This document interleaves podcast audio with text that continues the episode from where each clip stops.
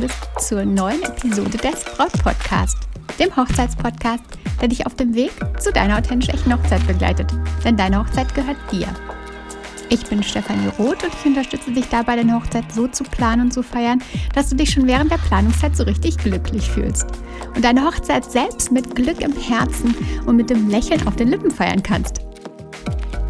Vielleicht ist es so und vielleicht kann es sein, dass du manchmal das innere Gefühl hast, nicht zu wissen, was jetzt so die nächsten Steps in deiner Hochzeitsplanung sind. Du fragst dich dann, was jetzt das ist, was als nächstes kommen sollte. Worum du dich jetzt kümmerst, was jetzt so die nächsten To-Dos sind. Wenn das so ist, dann darf ich dir jetzt sagen, dass du definitiv direkt auf stephanieroth.de switchen, hüpfen solltest und dort den kostenlosen Brautphasentest machen kannst. Dort kannst du deine aktuelle Brautphase bestimmen und genau herausfinden, was so deine nächsten Steps sind, was so die Dinge sind, worauf du dich jetzt fokussieren solltest. Wenn du den Test gemacht hast, bekommst du eine E-Mail mit deinem Testergebnis und der Anleitung, was jetzt so als nächstes dran ist. Also wenn du das noch nicht gemacht hast, wenn du deine aktuelle Brautphase noch nicht kennst, dann drück jetzt auf Pause, geh auf stephanieroth.de und dort findest du auf der Startseite kostenlos deine Brautphase finden. Ganz direkt ähm, auf der Startseite oder ganz nach unten scrollen oder ganz oben bei Beginne jetzt. Und ja, die Inhalte sind so wertvoll, die du dort erhältst. Deswegen meine Empfehlung für dich. Mach das, mach den Brautphasentest und finde deine Brautphase und deine Anleitung für deine nächsten Steps. Heute habe ich eine besondere Episode für dich. Ich dachte, ich beantworte einfach mal hier im Podcast deine Fragen. Einige Fragen einiger Bräute habe ich zusammengetragen, die ganz, ganz bestimmt auch dich betreffen. Und ja, mal sehen, wie viele Fragen ich in dieser Folge beantworte, aber ich würde sagen, wir starten einfach mal direkt rein.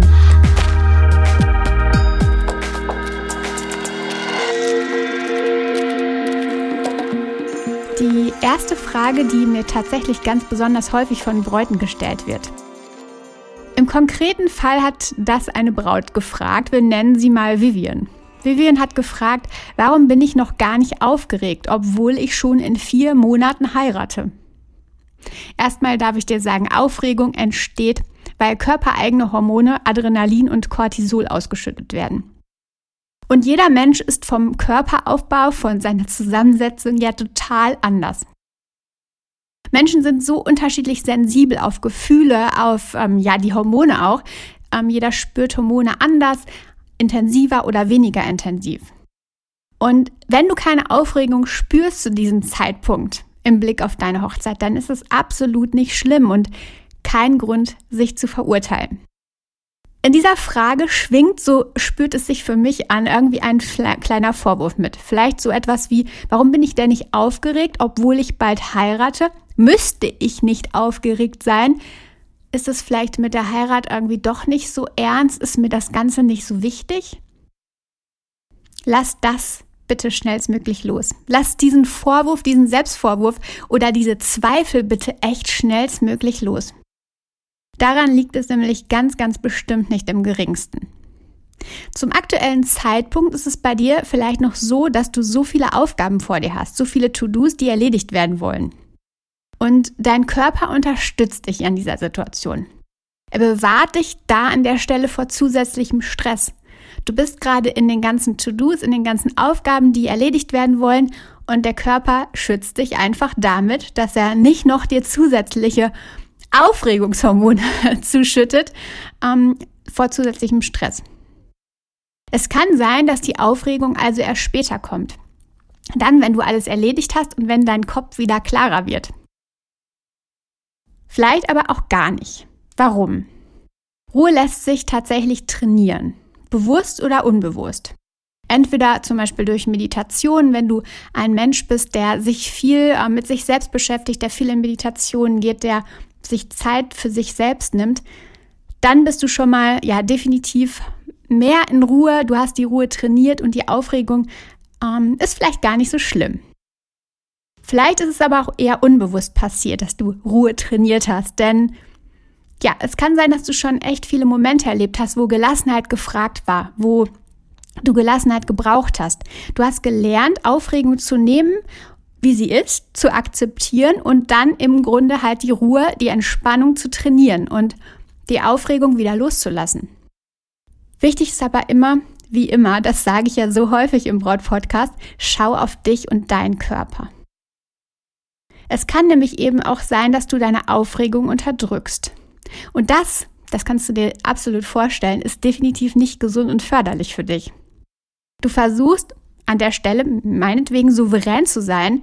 Du versuchst zu, äh, zu zeigen, dir selbst zu beweisen und auch anderen zu, zu beweisen, dass du alles mit Bravour meisterst und im Grunde die Aufregung ähm, einfach wegschiebst.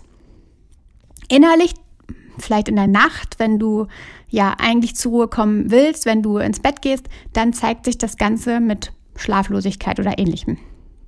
Also achte da auf dich. Unterdrückst du die Aufregung, schiebst sie beiseite, weil du souverän wirken willst?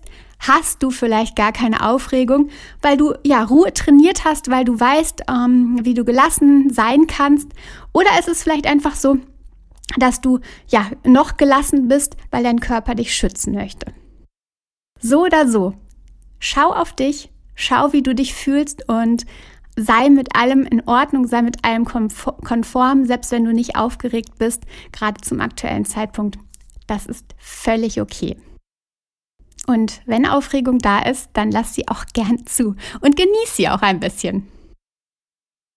Frage 2 stellte Jasmin. Ich habe ein Brautkleid gekauft, das ich echt ganz schön finde und in mein Budget passte. Jedoch ist es nicht mein Traumkleid. Wie kann man sich denn mit weniger zufrieden geben? Wie kann man mit weniger glücklich sein? Das klingt an der Stelle nach richtig großen Kompromissen für mich. Die einen mit, verbinden mit einem Kompromiss ja etwas, ja, was alle zufriedenstellt und was sich positiv auswirkt. Also Kompromiss eingehen, alle sind irgendwie ja einigermaßen happy damit ähm, und alle sind ja in Frieden, zumindest einigermaßen. Die anderen denken dabei an Abstriche von ihrer Idealvorstellung und daran, dass sie damit selbst eine Mogelpackung kreieren. Im Grunde ist das Kleid an dieser Stelle eben nur schön, aber nicht das Kleid von Jasmin, nicht das, was ihrer Persönlichkeit völlig entspricht. Kompromisse eingehen zu können ist wichtig und definitiv unvermeidbar im Leben. Aber es ist was anderes, Opfer zu bringen, wie es sich hier irgendwie anfühlt. Das ist aus meiner Sicht tatsächlich echt von ziemlicher Tragik beseelt. Mein Liebster zum Beispiel hat sehr klare Vorstellungen, sehr klare Ideen von Einrichtungen. Er plant in seinem Kopf und kreiert einfach so das schon im Vorfeld, was er sich vorstellen könnte. Zum Beispiel diese drei Spiegel an der Wand, die von einem bestimmten Hersteller sind und in diesen bestimmten Farben die sollen es dann auch genau so sein. Er hat es in seinem Kopf so kreiert, er sieht das schon vor sich, er ist absolut begeistert davon. Und genau diese Spiegel in diesen bestimmten Farben von diesem bestimmten Hersteller sollen es sein. Selbst dann, wenn sie aktuell nicht lieferbar sind, dann wartet er auch gern noch drei Monate. Der Gedanke daran, mit weniger glücklich zu sein und andere Spiegel zu nehmen, kommt bei ihm dann nicht zum Tragen dann ist er eben mit weniger Spiegeln glücklich, bis genau die geplanten Spiegel, die er in seinem Kopf quasi schon an der Wand hängen hat, lieferbar sind. Okay, beim Brautkleid ist das jetzt etwas schwieriger, denn beispielsweise dazu warten, bis du genug Geld für dein Traumkleid hast, dann ist die Hochzeit vielleicht schon vorbei. Wobei es gibt tatsächlich Bräute, Brautpaare, die merken zu Beginn der Planung, wenn sie sich dann so an die Kalkulation machen, wenn sie schauen, ähm, was die Hochzeit denn so kostet, was das Budget hergibt, ähm, was die einzelnen verschiedenen Steps kosten, dass das Budget für die Wünsche eben halt noch nicht genug ist und warten dann noch ein Jahr, bis sie heiraten. Aber zurück zur Frage, wie kann ich mit weniger glücklich werden? Frag dich mal, musst du das? Liegt es denn immer am fehlenden Budget, dass dich das Hochzeitskleid in den Sch im Schrank hängt? Was, also an dieser Stelle, am fehlenden Budget, mit dem du dich unsagbar wohlfühlst? Anna hatte ihr Kleid über eBay Kleinanzeigen gefunden. Vorher war sie in Brautmodenstores und hat dort Kleider angehabt. Sie waren okay, sie waren auch schön, aber sie waren nicht perfekt. Sie hat sich nicht ja so in ihrem Traumkleid gefühlt. Und dann war dieses Kleid von eBay und genau das war ihr Kleid. Sie hat es angezogen und sie hat direkt gespürt, das ist mein Kleid. Und vom Preis, vom Budget war das natürlich definitiv weit unter den Kleidern aus dem Store. Also sei offen für neue Lösungen, für Ideen und plötzlich ergeben sich neue Dinge. Deinen Liebsten hast du auch ausgewählt, weil er deine Liebe ist, weil es sich richtig, richtig gut anfühlt. Er ist eben nicht nur so okay. Klar gehst du auch in deiner Beziehung mal kleine Kompromisse ein, sicher. Aber die sollten sich nicht unglücklich und unpassend anfühlen. So wie bei deinem Kleid. Du tanzt und fühlst dich gut, perfekt und auch wenn da diese kleinen Blüten unten am Saum sind, die du dir eigentlich gar nicht vor hättest vorstellen können, die du eigentlich gar nicht magst, die gehen bei deiner Freude völlig unter, weil du ziehst das Kleid an und es ist dein Kleid. Und wie bei Anna war es eben das von eBay Kleinanzeigen. Gehen wir zu Frage 3. Lilly fragte, gestern habe ich gelesen, dass man ja auch Standesamt und freie Trauung miteinander an einem Tag kombinieren könnte. Würdest du das empfehlen? Meine Antwort direkt, es kommt darauf an. Kennst du Folge 36 des Braut-Podcast? Was du von dieser kleinen Hochzeit lernen kannst, ist der Titel. Hör da echt mal rein. Linda und Simon haben standesamtlich und kirchlich an einem Tag geheiratet. Standesamtlich zur späten ja, Vormittagszeit und kirchlich am Nachmittag. Aber die Hochzeitsgesellschaft von den beiden waren eben nur oder bestand nur aus 15 Personen. Und darum meine ich, es kommt darauf an. Große Hochzeiten mit einigen Ortswechseln vom Standesamt, ähm, ja, wieder zurück zur, äh, zum Getting Ready, wieder zur Kirche ähm, und zu einer anderen Location.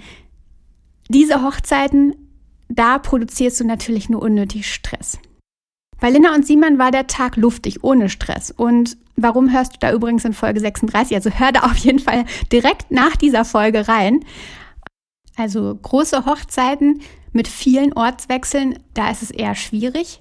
Kombination aus verschiedensten Trauungen. Bei kleinen Hochzeiten kann man sich einfach mal die Timeline anschauen, kann man sich die Wege anschauen und vielleicht funktioniert das da. Denn denk mal daran, du planst, wenn du es kombinierst, vielleicht sogar ein Styling und ein Outfitwechsel und der dauert jeweils mindestens eins bis anderthalb Stunden bis zwei Stunden. Ähm, und ich bin der Meinung, die Hochzeitsmomente solltest du genießen. Jede Braut berichtet nach der Hochzeit, wie schnell der Tag verfliegt. Und das ist total unglaublich, denn vor der Hochzeit erzähle ich das so häufig, dieses Phänomen, wie schnell dieser Tag fliegt, wie wahnsinnig ähm, der an einem vorbeihuscht. Und nach der Hochzeit, jedes Mal, erzählt die Braut mir dann wieder, der Tag ist so schnell an mir vorbeigeflogen. Genau, ich habe es erzählt, ich habe es vorher berichtet. Es ist einfach so. Es ist unglaublich und man kann sich das einfach nicht vorstellen, wie der Tag einfach huscht, wie die Momente fliegen. Und genau da, mit der Kombi aus zwei verschiedenen Trauungen verschnellerst du das noch. Du bringst noch mehr Tempo rein. Du solltest doch Zeit haben zum Aufsagen, zum Realisieren. Und bei meiner Weltreise hatte ich auch zu oft ein zu schnelles Tempo. Wenn ich so etwas nochmal mache, dann mit mehr Pausen zwischen den Erlebnissen. Denn es gab oftmals echt keine Zeit, um die Erlebnisse zu verarbeiten. Ich denke da zum Beispiel an den Besuch am Taj Mahal am Morgen, ganz früh zum Sonnenaufgang. Noch wenig Leute dort und am Nachmittag ging es dann schon mit dem Zug weiter zur nächsten Stadt. Erst als ich später irgendwann mal zur Ruhe kam, merkte ich, dass meiner Seele das Tempo echt zu schnell gewesen war. Ich konnte diese Schönheit des Taj Mahal am Morgen zum Sonnenaufgang irgendwie gar nicht richtig wahrnehmen. Ich konnte das gar nicht verarbeiten. Die Seele war einfach gar nicht hinterhergekommen mit dem. Also überlege es dir gut, Trauung zu kombinieren oder eben nicht. Bei kleinen Hochzeiten mit 20 Gästen kannst du darüber nachdenken, kannst schauen, ob das passen kann.